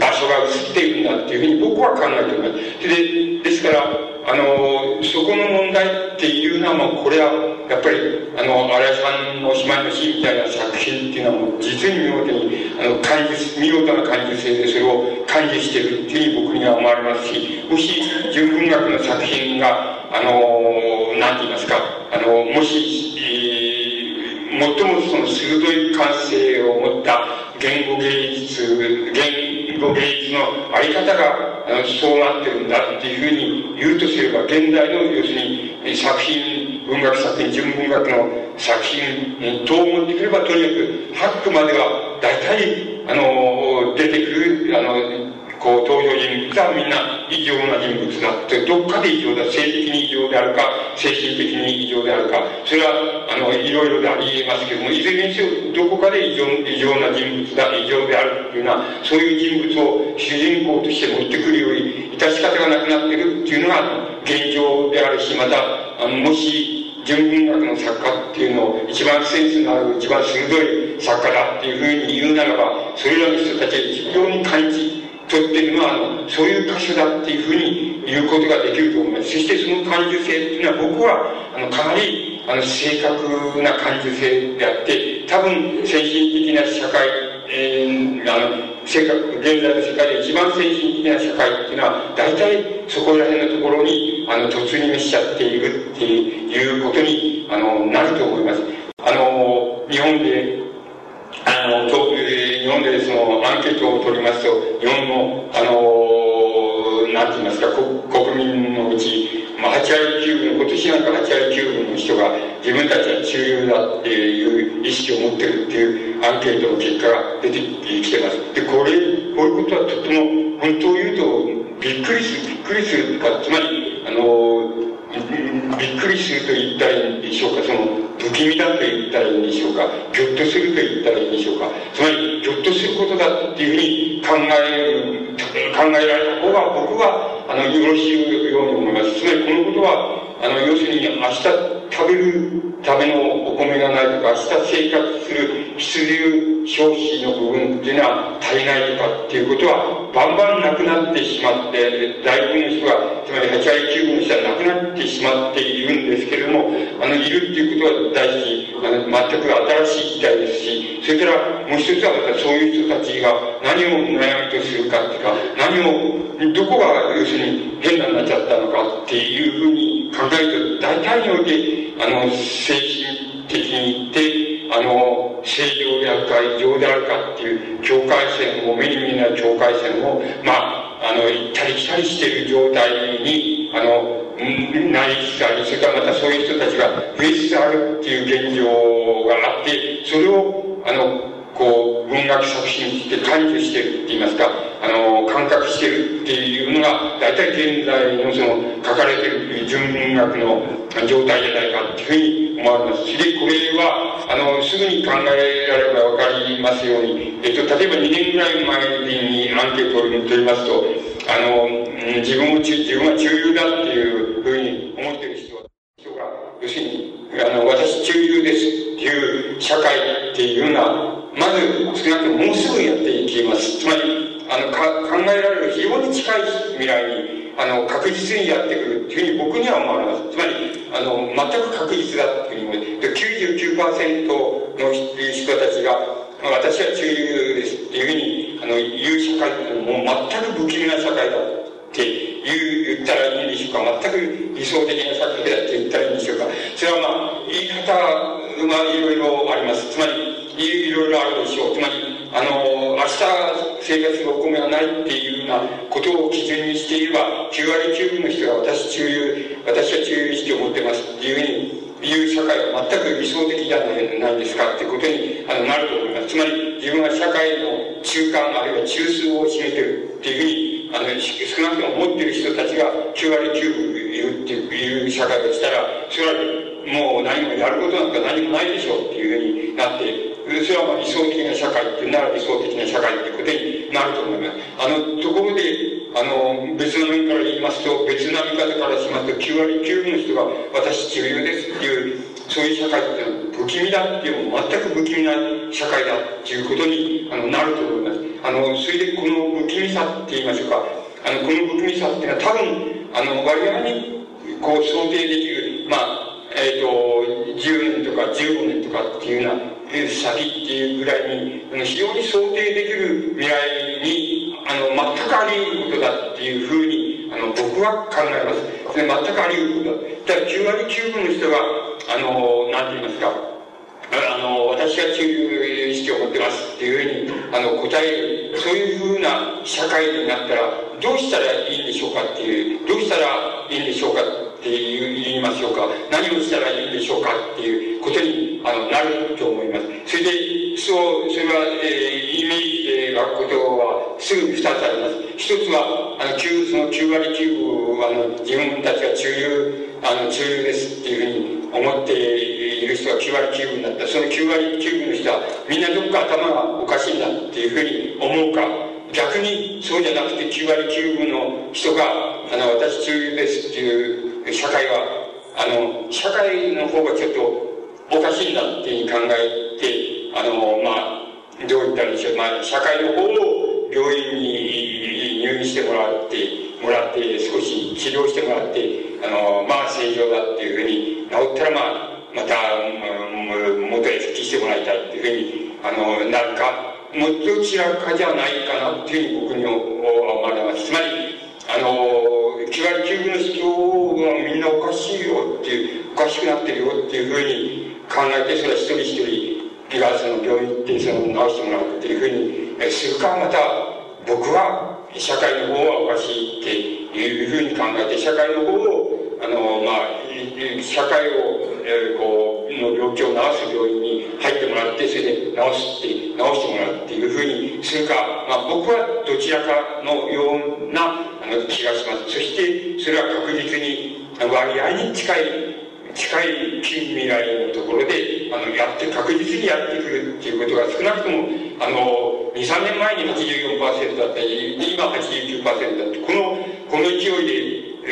すぐに延長すればまっすぐに単純に延長すればそれは我々に考えられる未来のあの9割9分の人があの私中流ですって社会をやってくると考えた方が僕は妥当だと思います。ですからその時今あの9割9分の人はちょっとおかしいんですよっていうふうにあの言える何て言いますか一つの感覚的基盤とそれから理念的基盤という理念的と言いましょうかそういう倫理の基盤と言いましょうかそういうものをきちっとあの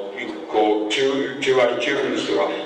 持つようになってるっていうようなことになるかあるいはあの社会自体を病気と考えてこれはちょっと病気を治してもらうんだなっていうふうにあの社会をそういう病院に入れて治すっていうようなことを考えるそのどういうどういうにしたらば社会を病院に入れることができるかって入れられるだろうかっていうことのやり方っていうのをきちっとあのちゃんと、えー、あの確立して、えー、あるっていうことがもう非常に大切なことだっていうふうに思われます。で、皆さんが考え、皆さんが感じている、あるいは考えられている、その考えられてきました、その社会主義っていうのは、まあ、えー、ここ数年の間に、その大変に人気を取れ、その、あるいは破産しっていうようなことになってき、えー、ておりますけど、この社会、この、この、こういう意味での社会主義の理念っていうのは、あの、よくどういうふうに考え、あの、どういう、違う面から言いますと、どういうことを意味するかって言いますと、今の、えっと、今の今日の言い方ですれば、あの、何て言いますか、所得のうち消費の部分が半分以下であるっていう、そういう社会、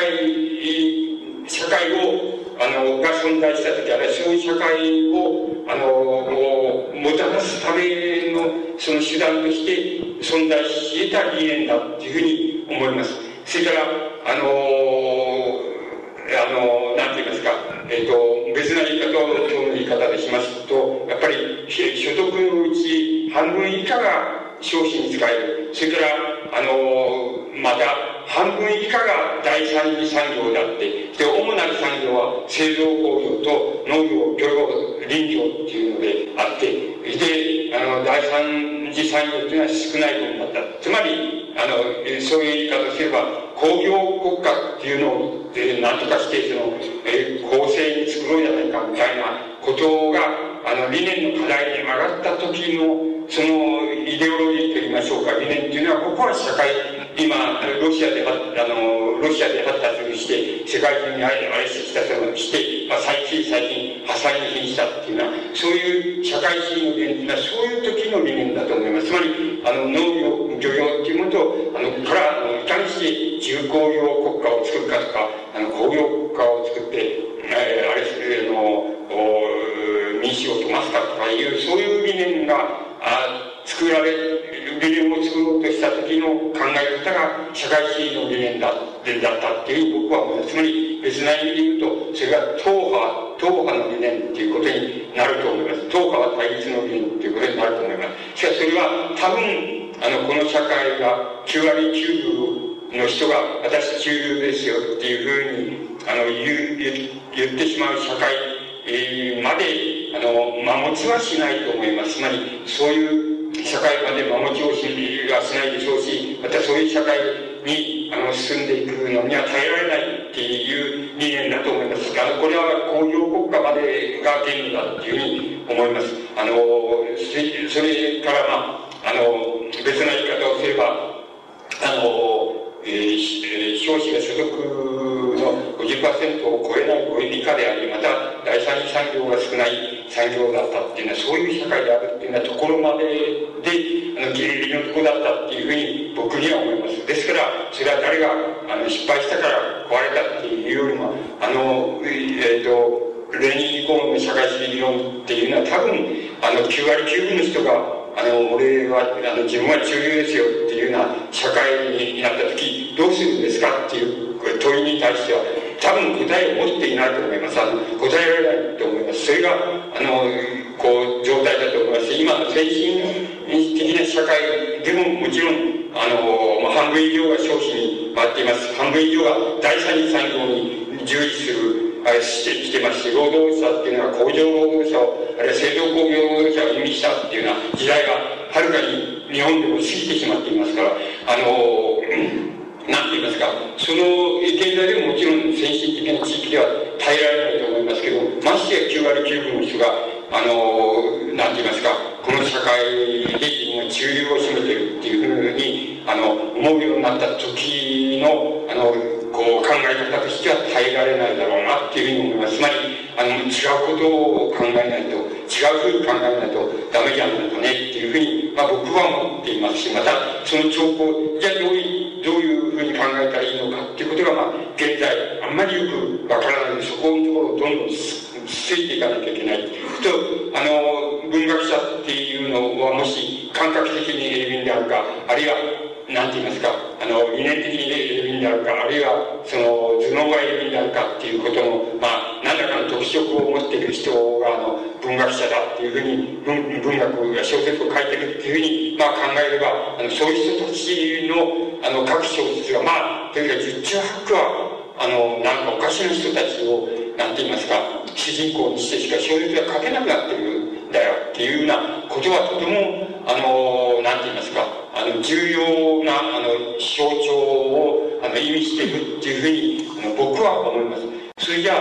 あ、あの、そんなことを言うんならば、あの、なんて言いますか、正常な登場人物がやってくる正常な感覚を持った小説作品っていうのは、存在しないのかって、ありえないのかって、不可能なのかっていうようなことが、あの、問題になりそうな気がします。で、僕やっぱり去年から今年にかけて読んだ小説の中では、これは、これはもう正常だっていうか、あの、正常正常だっていうか、健常だっていうか、あるいは健康だっていうふうに思える、あの、作品っていうのは、あの、まあ、僕が見た範囲で少なくとも二つあります。で、一つは、あの、あれです、あの、伊集院修華っていう人の、えっと、作品です。この人の作品、それかもう一つはやっぱり、あの、村上春樹の、えっ、と、最近出た、えっ、と、国境の南太陽の西っていう作品があるわけです。これは誠に健全、健全な、あるいは健常な登場人物たちが出てきて、健常な振る舞いをし、健常な感覚を持ってるっていうふうに僕は思いました。つまり、あの、じゃあ健常っていうのは、あの、な、何なんだっていうことが、大変問題になると思います。健常っていうことがいいことなのかっていう、いいことなのかっていうふうな問いをもし発するとすれば、必ずしもそうでないっていうふうに思います。例えば、あの伊集伊集院さんの最、えっと、割合には初めの頃の代表作で、あの、ちぐさっていう作品、短編なんですけど、あり、まあ、まあ、いい作品です。あの、短編の作品があるわけです。これは、あの、多分自伝的な、あの、あれをそこに投影してると思うんですけど、あの、奥さんが、えっ、ー、と、癌になって入院しているわけです。それで、旦那さんは毎日のようにそれを看護に行って出かけている。で、あの、他のことは何もできないんだけども、看護を一本やりで、それで、あの、奥さんにはその、癌だっていうことをなんか言わないで、それで、あの、こう、看護してがまた家に帰ってくるっていうのは、あの暮らしをこう繰り返してるわけ。ですそうするとそのあの奥さんの方はそのあのああなたは要するにあの遊びに行きたいならばって言いますか。つまりあのそれは性的な遊びを意味するわけでしょうけど遊びに行きたいならばあのそういうところへってきていいんだよいいいいんですよっていうふうにその奥さんの方は言うわけなんですだけども旦那の方はあの、あのそれ行こう、行くっていうようなことをしないで、まあ、お酒に逃がしたりとかっていうふうにやりながら、その、あの、もう献身的にその、なんて言いますか、奥さんの看護をしている、あの、いるわけです。で、あの、あの、なんて言いますか、その、ま、全くって言いますか、非常にけなげな世界って言いますか、それを、描いているわけです。例えば、その先ほどの、その、あの、荒井光さんの、えー、作品の主人公たちとか、あオリアンナさんの作品の主人公たちのような性的主題っていうことにあの集約させていますとそのちぐさの中でもそういうところの描写があるわけです。ちょっと2、3行だけ読んでみますと、えっと、里子っていうのは奥さんなんですけども、あの、里子の宣告の言葉が浮かんで自分の性欲と妻の性欲のことを考えた。えー、健康だった頃の妻の肉体と二人のセックスをしている姿がビデオを見ているように頭の中に現れた。で、あの私がこんなことを想像するように妻も同じことを思い思い浮かべているのだろうか。ね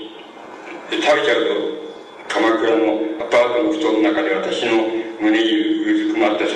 里子はセックスを始めるきっかけのように言っていた声が聞こえたっていうふうに描写されています。ここでも、あの、なんて言いますか、あの、この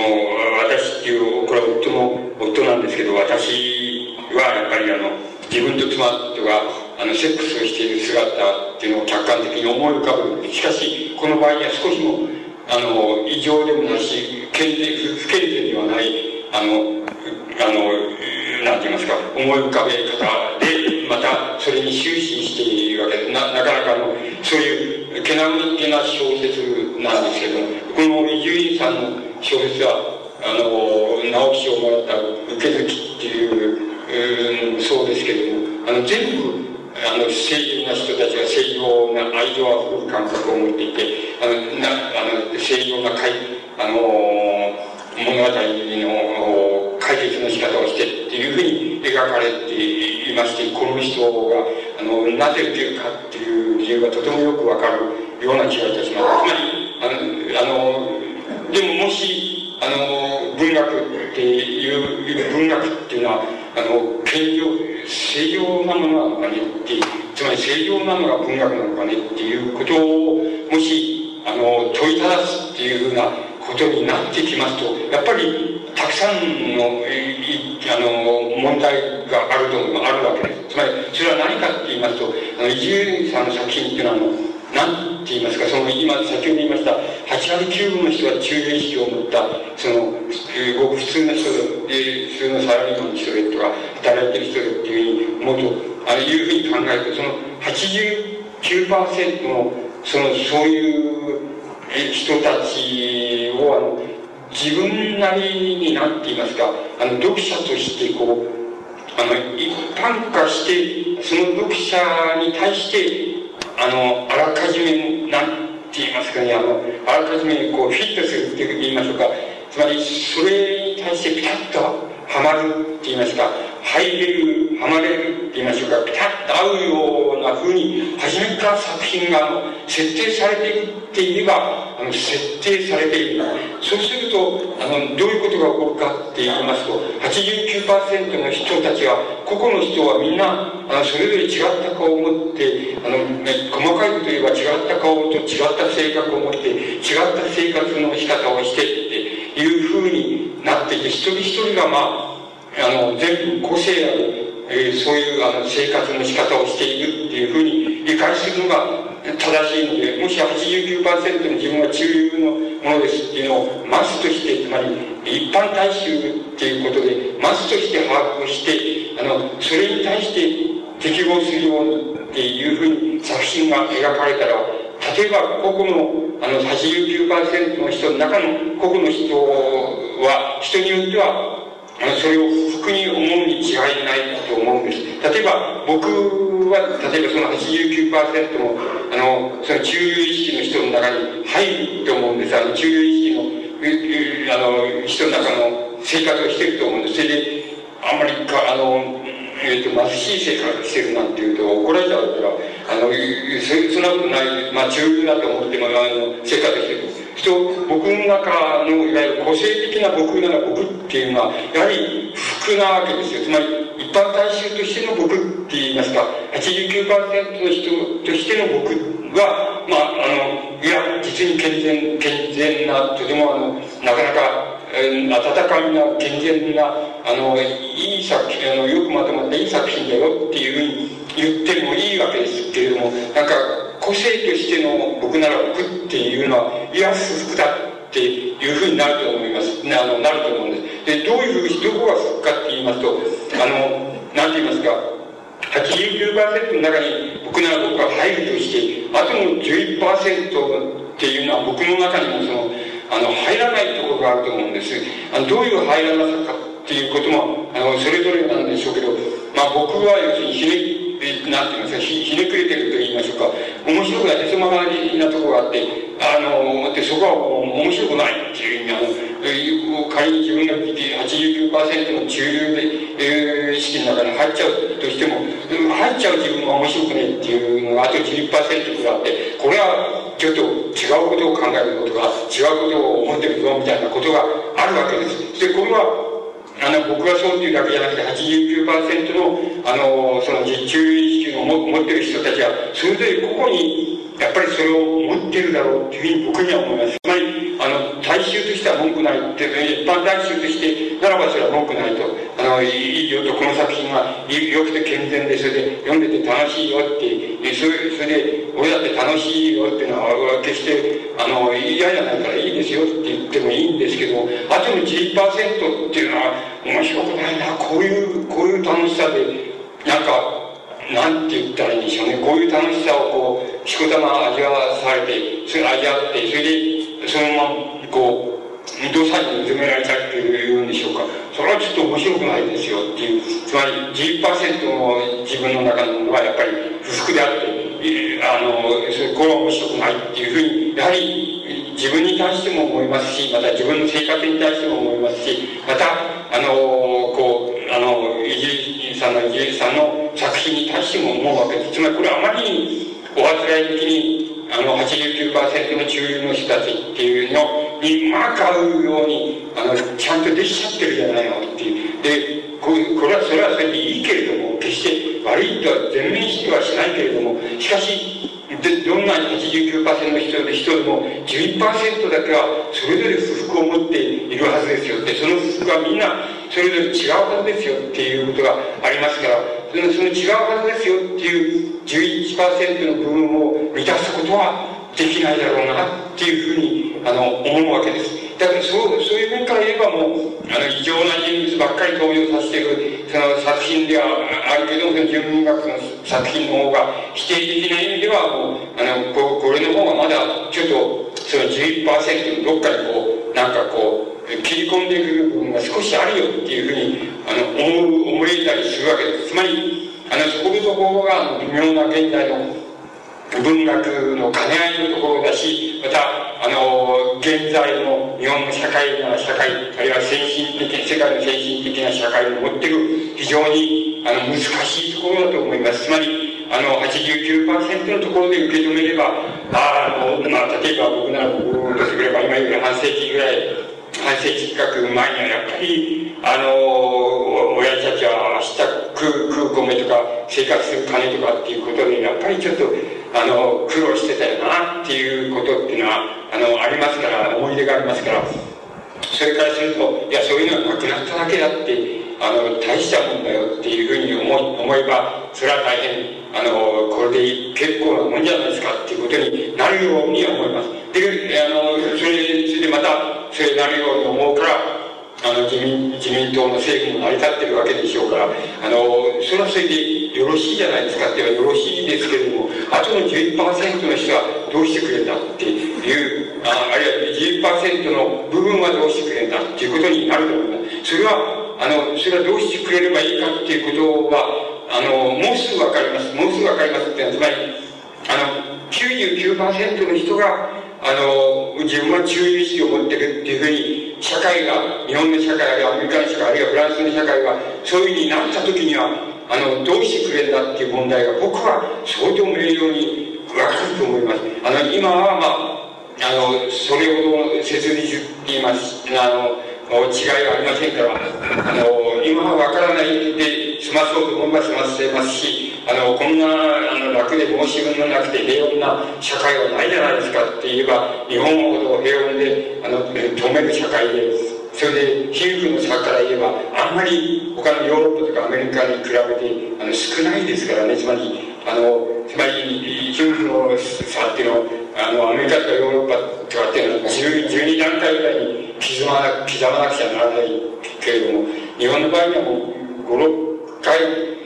刻めばその中にみんな入っちゃうみたいな社会ですから、あこれは悪い社会じゃないじゃないですかっていうふうにあの率直に言えばそうじゃないですかっていう観点っていうのはもちろん成り立ちうるわけです。でもああとの10%っていうのはいや違う。この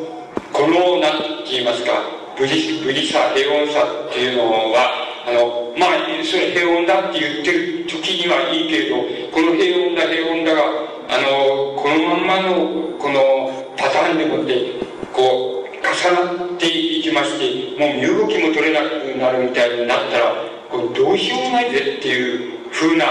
一種のこう何て言いますかあのこうやりきれなさっていうのもまたあのあるわけです。と伊集院さん伊集院さんの作品がいい作品だってあの8割9分の人はこれは受け入れるであろうしあの気持ちがいい作品だっていうふうに言えばいいいいすむ部分があるでしょうけどもあの伊集院さんだけじゃなくてあのいろんな作品が同じようになふうに一般大衆というマスとしての一般大衆を、まあ、に狙いを定めてそこにアピールするような作品をがどんどんどんどん積み重なる。れていったらやっぱりあのこれはちょっとかなわないぜっていうあのここれは文学ってかなわないぜっていうとか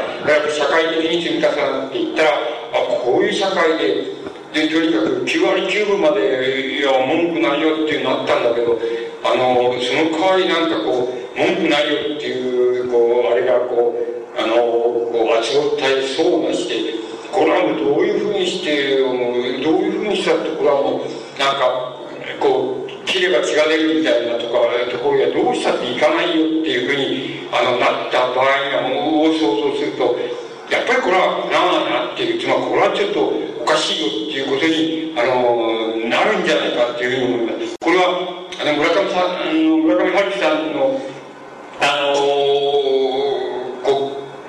境の南太陽の死っていう今度の作品っていうのも僕はそうだと思います。あのこれはモチーフとして言えば例えば「ダスダスダス」っていう前に長編作品がありますけどその中のあのメイっていうあだ名のその高級娼婦が出てきます。であので前の作品ではそのダスダスダスのその主人公はそのメイという高級娼婦と性的な行為をする時が一番あの一番あの気持ちが良くて一番愉快であの一番素晴らしかったっていうふうに書いてあるんだけどじゃどういうふうにしたのっていうのは何も書いてなかったわけです。で今度のあの国境の南太陽の西っていう作品がそのメイっていう高級娼婦にあの該当するあの登場人物をあの主人公の要するにあの小学校中学頃のその同級生のあのあの女性というふうにあの設定してそれであの何十年かぶりにその出会ってで主人公自身がなんかあのバーみたいな店を2軒経営しててそのバーにひょっとやってきてそのその女の子がやってきてそれで交渉が始まってって言ってあの二人のその性行為性的な行為の描写が、まあ、なかなかとあるわけですけどそれがまあクライマックスってことになるわけですけどあのあのこの作品を見てみます。とやっぱりあの大変健全であの健全な感覚で健全なあの世界が描かれていて、えー、もっと違う言い方をすると村上さんが自分の世界の世界自分の小説世界のうちであの気持ちない気持ちがいい心よいというふうに一般につまり8割9分の人たちがあの気持ちがいい部分だっていうふうに作品自分の作品の中で思ってくれる部分っていうのがをあの自分でやっぱりあの意識してその部分をあの拡大してそれであの作った作品があの今度の作品だっていうふうに思います。全くあの健全なあの感覚と健全な描写とそれから申し分のないその愛情物語であのこうどこにもそのじゃえそういう意味合いでの欠陥もないし動的なところも何もないっていうことになるわけで、まあ、この作品も大変心地よい作品なんですけれどもこの心地よさにはその一種の今言いましたようにやっぱりうさんくささっていうのが伴うわけでそのうさんくささっていうのは、えー、何かって言ったらやっぱり89%のえー、こう一般論としては満たされるけれども一般論で満たされない自分っていうのはやはりあのこれはちょっとこういうふうな意味合いで健全な作品を作られちゃったらもう作れ作ってそれでこれが積み重ねられたらちょっとあの構わないよなって言いましょうか。あの今にどうしようもなくなっちゃうよだってこういうのがなっていますかあの健全な常識で健全あの申し分のない8割9分の人たちが、まあ、生活に苦労もなくなってあの申し分のない社会になったっていうふうに言える部分なんだよなっていうふうに思うといやあのちょっとこれではあの叶わないんではないでしょうかっていうことがあの11%は少なくとも叶わないっていうふうに思うはずだっていうふうになります。そのどっかに何て言いますか11%も叶わないつまりこう不服であるっていうふうにあの現状にも不服であるしあのもっとどうにかならない社会ってどうにかならないならないはずじゃないかっていうふうに思ってる不服さっていうのに対してなんかこう口を開いてって言いましょうか。こう開いていてくれないとあるいは裂け目を持っていてくれくれる作品でないと僕はあのやっぱりあの不服っていうのはあの気持ちがいいですけれども読んでるとあのやっぱり不服だとこのこの気持ちよさっていうのは不服であるっていうふうにどうしてもなるんじゃないかって思います。僕らもなりますし多分あのどん読まれたどんな人もやっぱりそれどっか不服だっていうことがあの残るんじゃないかと思います。この不服さの行方っていうのはあの今に何て言いますか99%の人があの自分は中で社会の中枢を占めてるっていうふうに思う社会がやってくるまでにはこの福さっていうのにはある一つの形が備わってなければいけないはずなんでその形はまあ倫理として備わるのか道徳として備わるのかあるいはその善悪として備わるかあるいは分かりませんその社会をあの病気である社会社会を病気と見立ててその社会を病気じゃないっていうふうにするにはどうしたらいいかっていう処方箋としてそのあの服であるのか分かりませんけれどもそういう服さに対して具体的なイメージが与えられるようなものが文学そのものとしてもやはりあのなければやっぱりあの現在でもやっぱり本当の意味ではあの現実の社会の日本社会あるいは先進的なあの世界の社会のその状態が耐えられないんじゃないかっていうふうにあの思われるわけです。あの現在例えばあの、村上春樹さんとか村上龍さんっていうのはあのこの次はどんな作品書くな書くかなっていうふうに期待を抱かせる割合に数少ないあの作家なんですけれどもあの僕は、少なくともこの国境の南北太陽の西っていう作品はあのなんかの気持ちの良さっていうのは一種の気持ちの悪さっていうのにつながる気持ちの良さで僕はそんなにいい作品じゃないっていうふうにあの感じました。でだから村上さんくらいだったらあのこんなこういうこの手の小説はあの書いてもらいたくないんだって書い書いてもらうならばこの手の小説でいいいいけれどもどっかに何て言いますか？あの不服な部分に対してあのなんかこうあの口を開いていると言いましょうか。あの展展望を与える展開を与えるっていうそういうところがどっかにあるような作品としてそれは描かれてしかるべきじゃないかっていうふうに僕には思われますので。まああのやっぱりそこが物足りないっていうか物足りないことになってきます。この、えまあ、伊集院さんはまああの一種のサッカルチャーの世界からの、まあ、到来人だっていうことになるからそこであの何て言いますかあの別に注文をつけることは何も言わないのでサブカルチャーとは何なんだとそれはやっぱり89%の人たちにあの満たすものを与えるっていうことが、まあ、少なくとも最大のモチーフですから、そこで、まあ、あんまり、あれを言うことはないんですけど、まあ、村上春樹さんだったら、やっぱり、あの、この手の小説で、あの、どうこうっていうふうにやってもらいたくないなっていう、あの、もっと、やっぱりどっかに、どっかにこう、叫べって言いましょうか、あの、開かれた道っていうのをこう、つけたような作品っていうものを、あの、懸命に書いてくれたら、やっぱり、それは現在の日本の文学のチャンピオンだっていうふうに言えるだろうというふうに思いますので、そうしてもらいたいみたいな注文は、まあ、くっつかってくるわけです。えっ、と、僕は、あの、こう、文学の問題で言えば、現在の文学っていうののあの境界線っていうのはその何て言いますかその目に見えないその異常と正常の間をこう行き来しているその状態あるいはなんて社会で言いますとあのかつて都市とか工工業世界とかあのそういうふうなことであの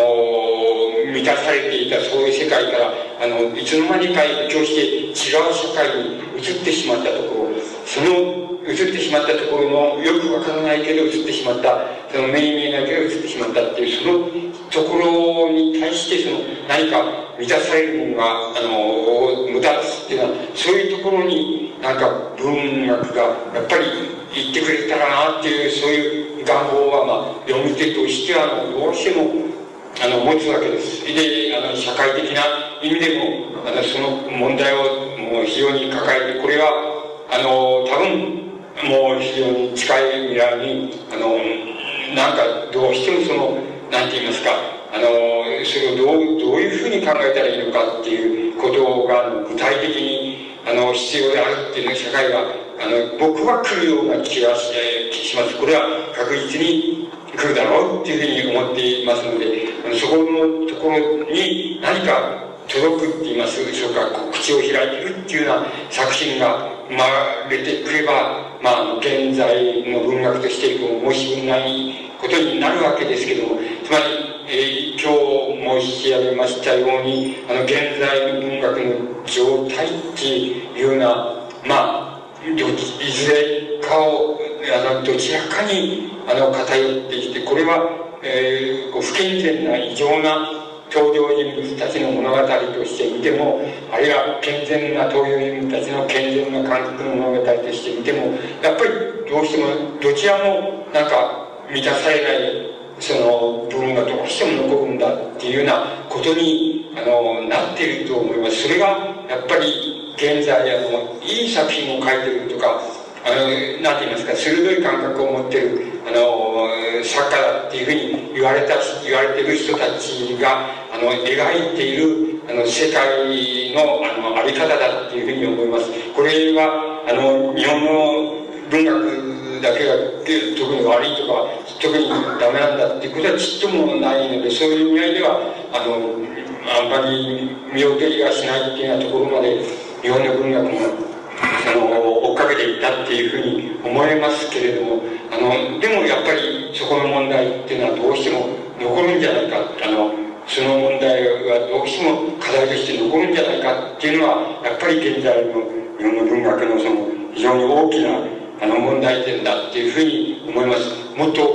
うんあのなんて言いますか基準っていうのをもっと多様にとっていきますとさまざまなことが出てまだたくさん出てくると思いますけども僕はやはり現在の世界の中のあの日本とかアメリカとか西欧とかが占めている場所っていうものとそれから現在日本で描かれているその文学作品っていうものにあるその共通の多様性っていうのをその見つけようとすると、まあ、その一つは今日申し上げましたこのなんかひそやかにある教会を超えて違うところに行っちゃってるそうかと思うとまた元に戻っているとかそこのところが多分あの現在の社会それからあの文学作品があの共通にあのなんて言いますか抱いているその課題のありどころじゃないかというふうに思われます。そこで、あの、そのことを、まあ、こう、教会をどうやって超えたのかとか、どうやって元へ戻ったのかとかっていうことが、多分、あの、大きな共通点になるんだっていうところで、あの、文学の作品っていうものと、社会の状態と、あの、少し対応させてたわけです。あのそこのところで問題点をあの皆さんの方であのなんて言いますかあのはっきりと捕まえてしかもそれは皆さんの手であのこれからあのあわよくば皆さんの手でその問題を解決した作品がこう生み出されていったらも、えー、大変申し分のないことになるんだろうっていうふうに思います。あのこれで一応終わらせていただきます。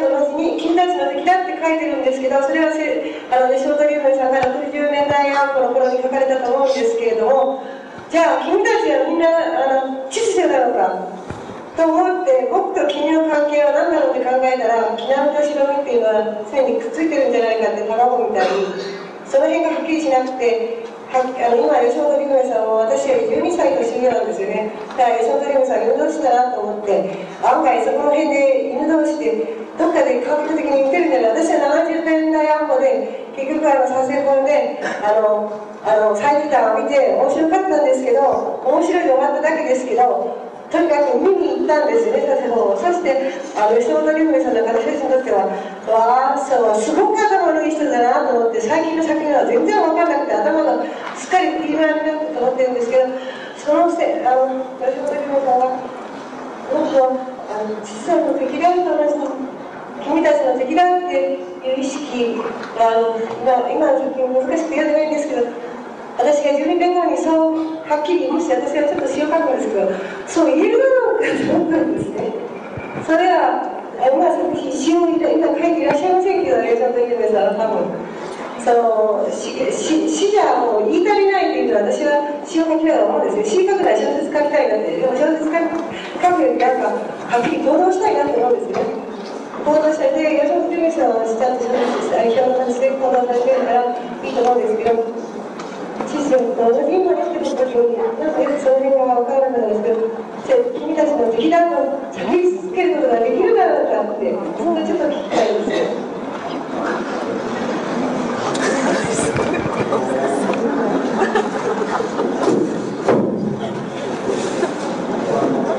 今言われた今言われたあの作品っていうのは、えっと、150年アップの方をたっていうふうにおっしゃいましたけども、そのもっと前にくる僕がまだ、あの、印刷印記の工場で、あの、働いていた時の詩なんですよ。書いた詩なんです。それで、それはもっと前です。それでその場合に、えっ、ー、と、え水上の敵である君たちの敵だっていう時の君たちっていうのは具体的に、ね、何だったかっていうのは僕は覚えてるんですけど要するにそれは工場で働いてるんであの労働者の人ですよ脳を指してるんですよ、えー、それはあのそういうのを指してるんですそれでもあの、えー、あのだからあのもっと前だった、えー、なんですでそういう具体的にはそういうふうに思ってたそれでじゃあ現在あの現在そう密かに思ってですけどねで現在じゃどういうふうにどういうふうに何をできたっていういるかっていうことになるわけですけどそのあの一つは、やっぱりあの僕その頃あのはなんかあの詩を書いたりしてましたけど別に文筆業者じゃなかった。で今は文筆業者なんですね。で文筆業者っていういうのは、まあ、定義は難しいあのいろいろあるでしょうけど僕はあの何て言うんでしょうねあの絶えず戦戦ってるっていうのは2つあるんですよ。一つはあの同じ世界中に世界で中にね。つまりやっぱり分泌業者みたいなのがいましてそれであのあいつはこういうこと考えてるとかあそこにいるあいつはこういうこと考えてるとかしかし俺はこういうこと考えてるとかっていうことのイメージがいつでもあるんでつまりあのフランスにはこういうことこういうやってこれはこういうこと考えてこれはこういうことこういう考え方してるしかし俺は違うとかいうような意味合いでそういう意味合いで目に見えないあのまあ戦いって言えば戦いだしあのこう競り合いって言えば競り合いだしあのそれはでもあるんですよ今でもあるんですそれは僕はやっぱり戦いこれはあの口言うとあのなんか変なことになっちゃうんですけど心の中ではやっぱり思ってます。つまりあそこにありがつがいてあこういうこと考えてるとこれはダメだとかこれは間違ってたとかっていうようなことありましてねそれはねいつでもありません。競り合いもしてますね目に見えな知らないですよ僕は。あの言葉も知らないしどっか行ったこともないしだけどだからこうこうこういうやつこうこういうふうに考えてるとかねそれは大体頭の中あってでそれは介護をしていますね。これはなんか本当を言うと人に告げようがないことなんですけどそれが一つありますそれからもう一つはねやっぱりこれはもう全面的に戦いだと思うけどつまりほら日本の社会っていうのはさあのベトーは敵だっていうふうに言ってさ言ったっていうのあったらあれがなんかいいなっていうつまり敵っていうことはさもうあいつは口聞かないっていうふうに心の中でってるもうなんていうんですかね心の中っていうか理念の中っていうか思想の中では思っててもああの出会ったり日本って狭いですから民主特にそういう会話が狭いんですからそうするとあのやっぱり会うといやあの変な顔して嫌だからとも嫌だなっていう感じになって会うとこう、えー、あれして挨拶したりとかっていうになっちゃうんですよ。だからそういうことはありますけどもありましあの日本ってお前ら全部敵だっていう生き方っていうのはものすごく難しいんですよねあのでも難しいっていう根本的なあの何て言いますかねうんと孤独になった時には僕はそう考えてあのみんな敵だっていうことを考えていいいますね。これは、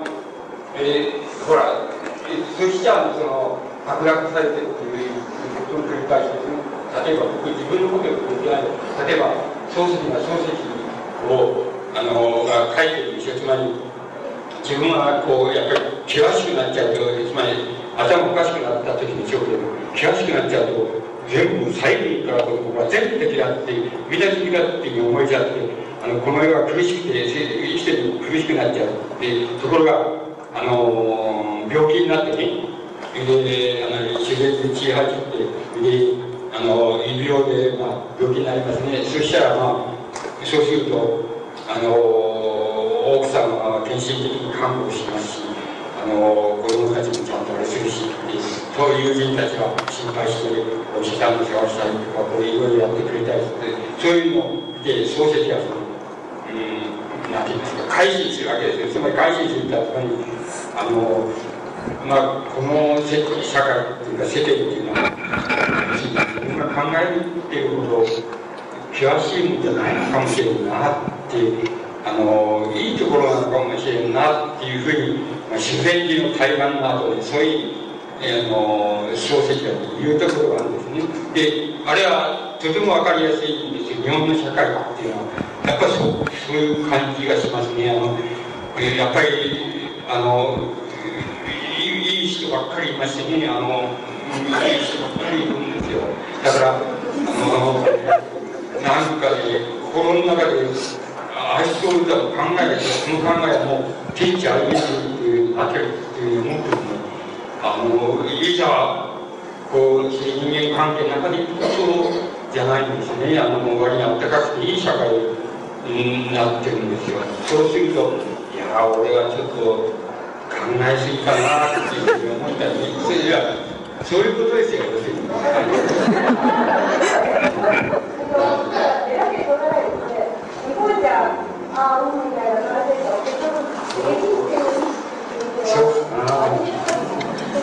や僕は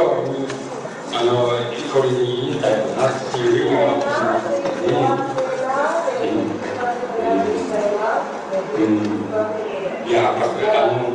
だ。けどさあのほらだけどヨーロッパとかさアメリカとかさあの毎日観光旅行で行った行った人がさあの帰ってきてそういう話聞いてさあれ持っていや持ってるカメラをしたらその持ってるのひったっていっちゃうやつがいるんだからなとかさあの鍵かけかなきゃね。みんなかっぱられちゃうとかってでそって日本ってそんなことないですからね。だからそういう場合さ日本の社会いや日本の社会もいいんだよって言えばいいのにさあの絵でして日本で見ていいっていうのはそれでもフランスの方がいいとか言う言うじゃん。だけどさ僕学校行って観光行ってやってきたらとにかく準備を抑えてねと、ね、あの持ってっちゃうんだからとかって言って持ってってそれ持ってっちゃそれをかけてってそれをあれしてって大変大変だったのっていう話をしてましたけどねあのつまりそんなのお前そんなくだらない社会ないって言えばいいじゃないかっていうそうじゃないよなこと言いますからねだから僕は日本の社会ってそんなに悪くないと思ってますけどね。で、険しさと、なんか、それをこう、なんか解体させられちゃうような、あの、温和さって言いましょうかね。あの、全量で温和な社会っていうのと、じゃあまあ、人っていうのはいねもんだなっていう、いうような社会のあり方っていうのは、やっぱり僕はいい、厳しい社会も、まあ、決して悪くはないでしょうけどこの社会を悪いと言ったら、ちょっともったいないかいますけどね、い。やそういうことも繰り返したんですよ。あの同じだって思ったりいや改心させられたり それを繰り返してやってます